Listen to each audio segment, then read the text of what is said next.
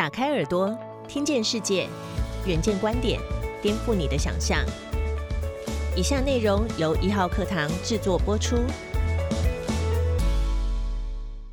堪称史上最焦灼的美国总统大选结果大致底定，由民主党总统候选人拜登击败现任总统川普，而时序也迈入了年底。我们该如何看待选后经济以及明年的投资趋势和机会？新展银行指出，由于参议院的选举结果尚未定论，而共和党仍然在参议院中占多数席位，未来数个月的重点将放在拜登如何与参议院多数党领袖麦康奈尔合作。政党之间在意识形态上出现巨大分歧，决策很可能会沿着政党路线做决定。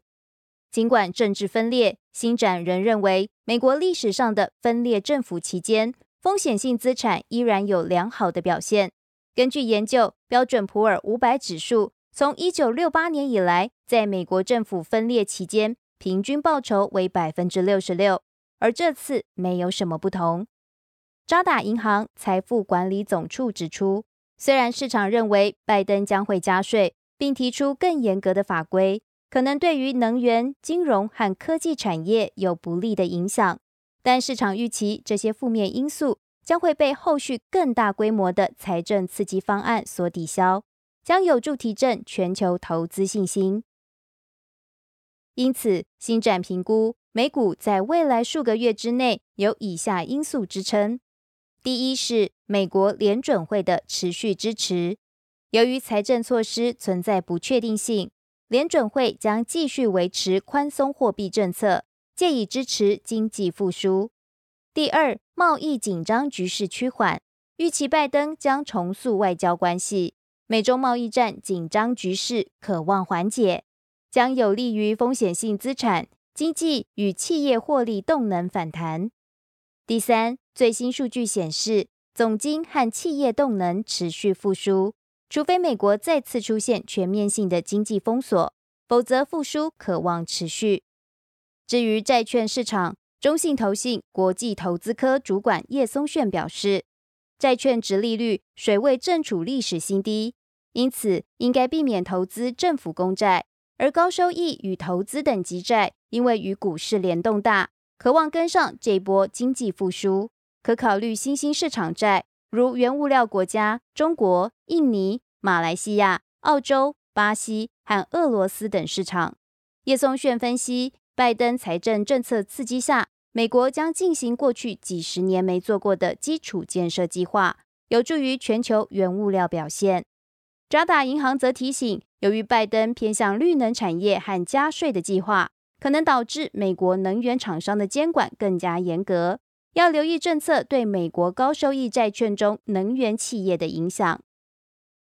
至于美中关系，叶松炫认为，预期互动方式会较为理性。但彼此间角力仍然不会停止，苹果等供应链难移将会持续，而越南劳力成本相较中国低，又是苹果供应链重镇之一。金融、地产表现已随世界大厂的进驻而走扬，相当看好往后越南经济成长的力道。中国在疫后经济也表现不俗，市场预测中国是今年唯一正成长的国家，尤其在科技股与电动车概念股。如雅迪、蔚来汽车今年分别大涨二十三十倍。然而，后续是否不要追高？叶松炫认为，一百年前汽车取代马车时代，当今电动车也可能逐步取代燃油车。现在仅是开端，预期这几年仍会有一波涨幅。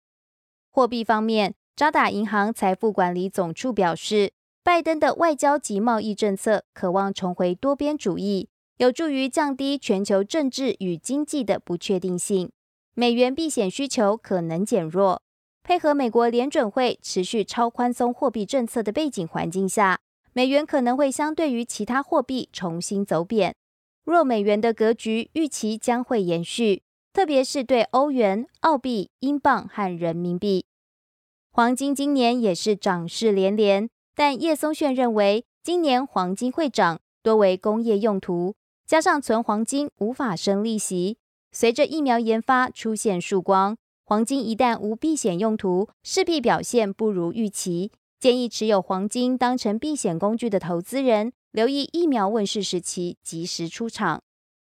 更多相关报道及精彩内容，请参阅《远见》杂志。